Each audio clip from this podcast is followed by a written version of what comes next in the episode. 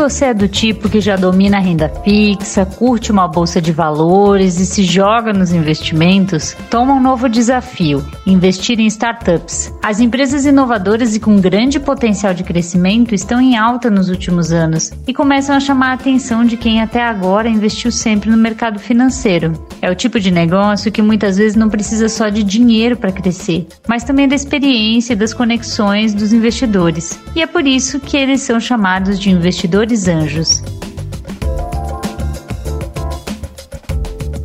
E é sobre as mulheres que estão se tornando investidoras anjo que nós conversamos hoje aqui no podcast Money Stories, uma produção da EL e do Banco BTG Pactual. Estão com a gente a Maria Rita Espina Bueno, que é diretora da Anjos do Brasil e fundadora do MIA, o Movimento Mulheres Investidoras Anjo, e também o Daniel Prado, que é diretor executivo do BTG Pactual e cofundador da startup Turbi. Bem-vindos!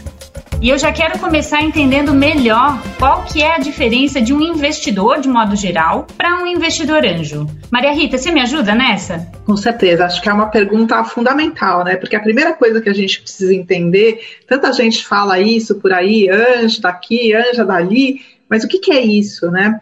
Investidor anjo, e acho que até você já endereçou isso um pouco no começo da tua fala, é alguém, uma pessoa né, que tem uma formação bacana, que tem uma experiência grande, seja como empresário, seja numa empresa, como é o caso hoje do Daniel, né, que está ali no BTG, e ele vai pegar startups, que são empresas nascentes, que têm um modelo de negócio escalável, que trazem uma solução relevante para um problema que está acontecendo aí no mundo e vai ajudar essa empresa com duas coisas. A primeira é capital. Né? A gente sabe que negócios precisam de dinheiro para crescer, mas não precisam só de dinheiro, eles também precisam de mentoria, de conselho, de alguém que abra portas, às vezes até os empreendedores e as empreendedoras são mais jovens, precisam de um pouquinho de cabelo branco, de alguém que ajude, e o investidor anjo ele faz exatamente isso. Ele ajuda a empresa com dinheiro e com aquilo que a gente chama de valor agregado. Essa é a grande diferença do mundo dos investimentos tradicionais, que normalmente você só coloca dinheiro e espera para ver o que acontecer. Numa startup, o investidor se envolve muito mais com aquele negócio. E em termos de tamanho do investimento, ele é semelhante a um investimento financeiro? Brasileiro, qual que é o tamanho de investimento anjo? em média? Olha, hoje no Brasil, a gente pensando em startups, os investidores em conjunto, e isso já começa uma dica importante aí para quem quer investir, né? Não é para investir em startup sozinho ou sozinha, é para investir em grupo, nas redes de investidores anjo. Então, esse grupo de investidores e investidoras investe entre 400 e 800 mil reais numa startup. E aí, cada investidor individualmente vai colocar entre 20 e 50 mil reais, mais ou menos. Então, com isso, a gente consegue ver que é um valor significativo, sim, para um investimento de alto risco, mas é um valor também que muitas pessoas, e principalmente muitas mulheres, para a gente já ir trazendo para o tema que a gente está falando aqui hoje, podem começar a investir em startups. Maria Rita, por que, que você dá tanta é, importância para os investidores anjo é, investirem em conjunto numa empresa? A gente tem uma série de motivos, Mariana. Um dos motivos mais simples, assim, é a gente pensar em portfólio. Investimento em startup é um investimento de alto risco. Então, se você investir em uma única startup, muito provavelmente a única coisa que vai acontecer é que você vai perder dinheiro. Você precisa construir ao longo do tempo um portfólio, investir em 10, 12, 15, 20 startups e fazendo isso de forma constante ao longo do tempo. Então, se eu penso que eu vou investir sozinho, eu vou ter que colocar 500 mil reais em cada startup, o volume de capital é muito grande. Né? Na hora que eu invisto com outros, eu diminuo o meu ticket médio e consigo formar esse portfólio de uma maneira muito mais simples. Mas não é só isso. Na hora que eu penso na segunda parte do investimento anjo, aquele segundo pilar que a gente falou de valor agregado, eu também tenho um. Funciona muito melhor quando eu invisto com outro. Primeiro, eu posso querer um setor que eu sei que tem um problema real, eu sinto o cheiro de que aquele negócio que eu vi é um bom negócio, mas eu não conheço esse mercado profundamente. Né? Todo mundo sabe, por exemplo, que educação tem muitas dores, tem muita coisa que precisa de inovação nesse mercado. Mas às vezes eu não entendo como ele funciona e tem um co-investidor, um outro investidor anjo, que pode validar isso para mim. O investimento anjo está crescendo no Brasil. Eles aportaram mais de um bilhão de reais em startups ao longo de 2019. Foi a primeira vez que o valor ultrapassou a casa do bilhão no país. Mas mesmo avançando, ainda é uma modalidade pouco representativa. Esse valor corresponde a menos de 1% do que é investido em startups nos Estados Unidos. Daniel, considerando as características como rentabilidade, prazo, risco, o que, que diferencia um investimento que a gente faz no banco de um investimento anjo? É, investimento em startup é um investimento de alto risco, né? Você falou de algumas características. Quando se investe numa empresa neste estágio, normalmente você não tem liquidez no curto prazo, né? Sua ideia é sair no futuro, seja numa próxima rodada ou numa venda da empresa. Porém, por outro lado, você tem uma expectativa de retorno bem mais elevado. Então, eu acho que ela colocou isso super bem. A ideia de fazer esse investimento em grupo faz bastante sentido e sempre pensando numa parcela um pouco menor do patrimônio. De fato, esses investimentos, né, se a gente olhar a, os números gerais, grande parte das startups, infelizmente, não dão certo. Então, o importante é criar o portfólio ao longo do tempo e, enfim, ajudar ao máximo para ver aquela sua empresa ir adiante. É, pensa que quando você investe numa startup, você está comprando uma participação numa empresa. Só que, diferentemente de uma ação listada em bolsa, onde você compra uma ação da Petrobras, da Vale, é, essa empresa ela não tem esse mercado com liquidez. Então, normalmente se compra via diretamente uma participação na empresa ou via instrumentos de dívida e o seu capital retorna, de novo, ou numa próxima rodada ou quando a empresa no futuro começar a distribuir dividendos ou for vendido. É, isso a gente sabe que não é da noite para o dia. Né? Por outro lado, quem investe numa empresa de tecnologia nesse estágio quer ver seu recurso multiplicar por 5, por 10, quer ter alta rentabilidade. Então, no fim do dia, é isso mesmo: é uma troca de liquidez por retorno. Daniel, você, além de trabalhar no banco, você também fundou uma startup alguns anos atrás, né, a Turbi. Você teve investidores anjo para essa sua experiência como empreendedor? Mariana, tive sim. E te conto que foi bastante importante na nossa trajetória. Como você bem colocou, o meu dia a dia é no Banco BTG, mas a ideia da Turbi surgiu em 2017 muito por conta de um problema pessoal que eu tinha de mobilidade, né? Então eu, eu vendi meu carro, é, sempre usava Uber, outros aplicativos no dia a dia, mas quando eu ia viajar, ou eu não conseguia chegar numa locadora a tempo de pegar a loja aberta, ou o processo era moroso, e surgiu a ideia de montar uma solução que agilizasse todo esse processo. E aí, depois de ter alocado algum capital nosso, a gente foi atrás dos investidores anjo, mas a gente queria gente que agregasse ao projeto que é uma dica que eu dou aí para qualquer empreendedor. Então, no nosso caso, é, além do capital, como a Maria Rita bem colocou, a gente foi atrás de gente do setor automotivo, gente do setor financeiro que pudesse de fato ajudar a abrir portas, fazer parcerias e crescer a turba ao longo da vida. Existe um senso comum de que as mulheres nos investimentos são mais avessas a risco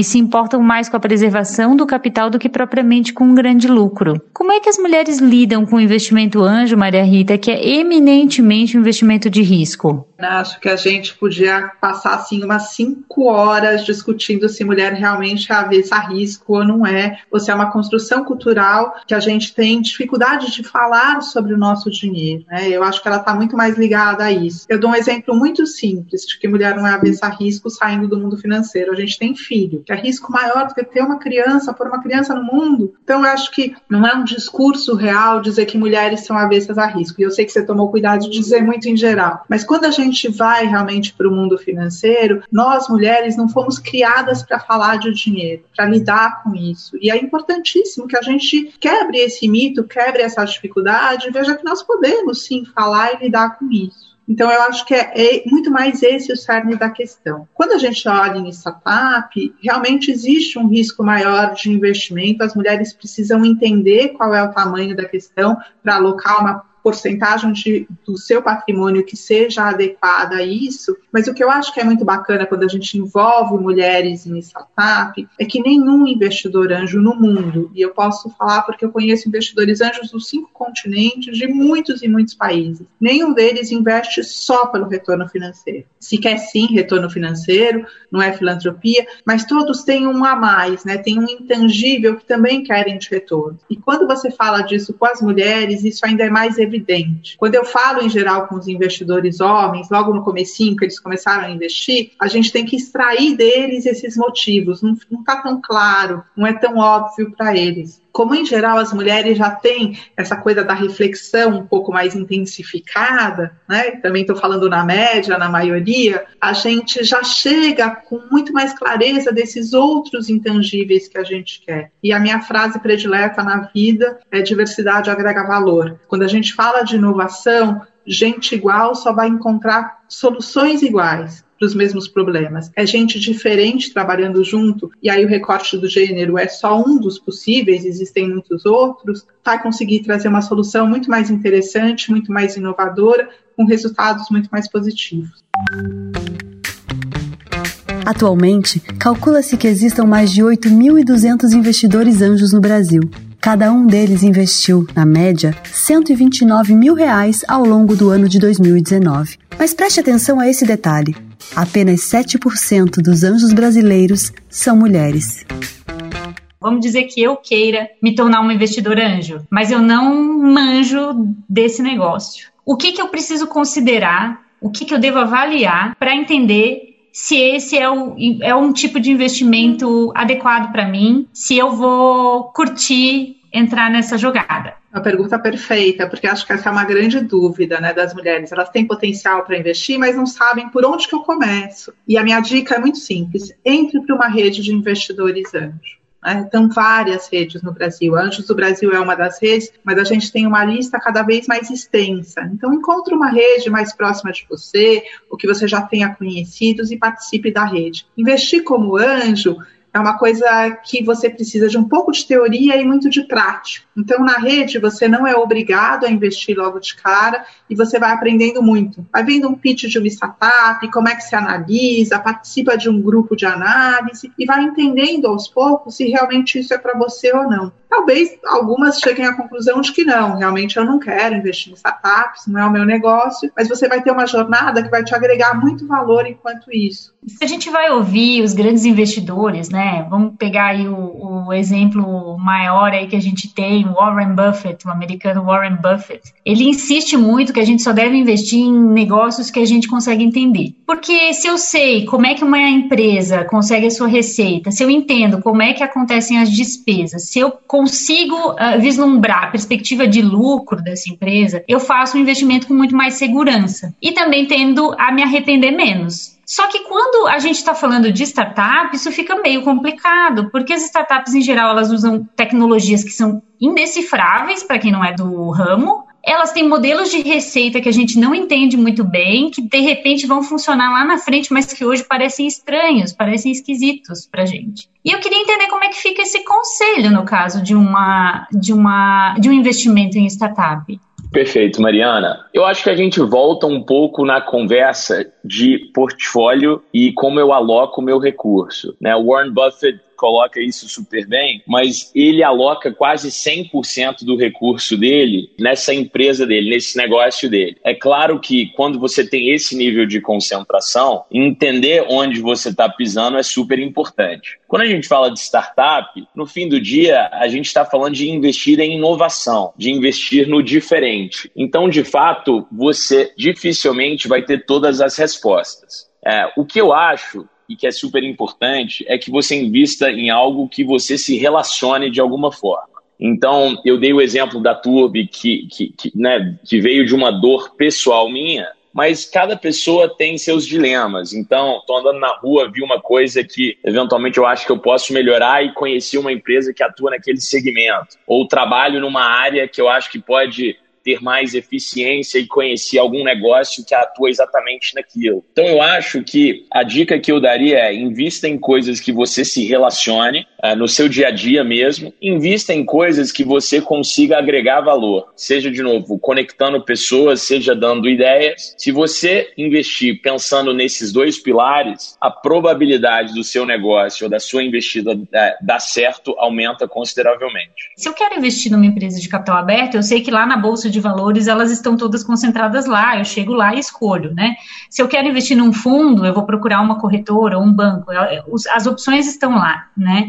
É, agora, as startups, elas estão dispersas, né? Elas estão em todos os lugares, em qualquer lugar. Como é que eu acho uma startup para investir? As redes são um super bom lugar para você encontrar startups para investir, né? Todas as redes elas organizam, seja um encontro de investidores, um fórum de investimento, um pitch night, os nomes variam, mas no fim do dia o que a gente faz é sempre parecido. A gente analisa startups, então as redes têm um comitê de seleção que vai analisando esses projetos e traz os mais bacanas para fazer um pitch, para contar o negócio de uma forma super rápida e dinâmica, 5 a 7 minutos, o empreendedor vai lá, conta qual é o seu negócio, os investidores que fazem parte da rede fazem perguntas e veem quais são os negócios que eles querem se aprofundar. Existem alguns levantamentos que indicam que as startups fundadas só por mulheres, não são muitas, são a minoria, mas que essas startups recebem investimentos menores do que as startups que são criadas só por homens ou por homens e mulheres. Eu queria entender o que, que explica isso, Maria Rita. Hoje eu acho que a resposta é bastante complexa, mas para mim um dos principais pontos é que a gente tem uma dificuldade muito grande de poder analisar aspectos de pessoas que são diferentes da gente. A grande maioria dos investidores, tanto anjo como dos venture capitalists, são homens. E a gente tende a entender, a ter um viés inconsciente de análise, no qual eu olho e falo assim: eu vou analisar o empreendedor, porque é isso que eu preciso analisar mais do que tudo. Tem que ser uma pessoa assertiva, com capacidade de realização, que consegue levar um negócio até o fim e resiliente. E, só que como que eu analiso isso quando eu escuto? Eu analiso com um viés de como homens tipicamente assim se comportam. Isso é natural, a gente acaba fazendo isso sem perceber. E aí eu olho uma mulher que chega e fala, por exemplo, desse meu jeito, né, que muda a entonação, fala com as mãos, vocês não estão vendo minhas mãos, mas eu falo muito com as mãos, que dá uma ênfase, que dá um exemplo diferente, e falo,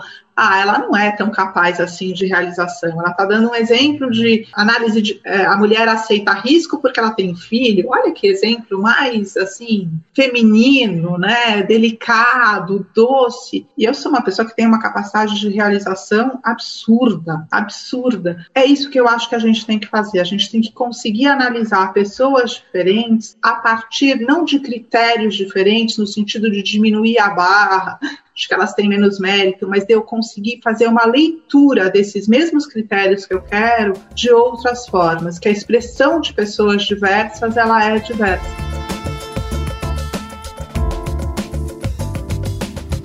E esse foi mais um episódio de Money Stories, o podcast da L e do BTG Pactual. Conversaram com a gente hoje a Maria Rita Espina Bueno, que é criadora do Mulheres Investidoras Anjo, e também o Daniel Prado, que é diretor executivo do BTG Pactual e cofundador da startup Turbi. Até a próxima!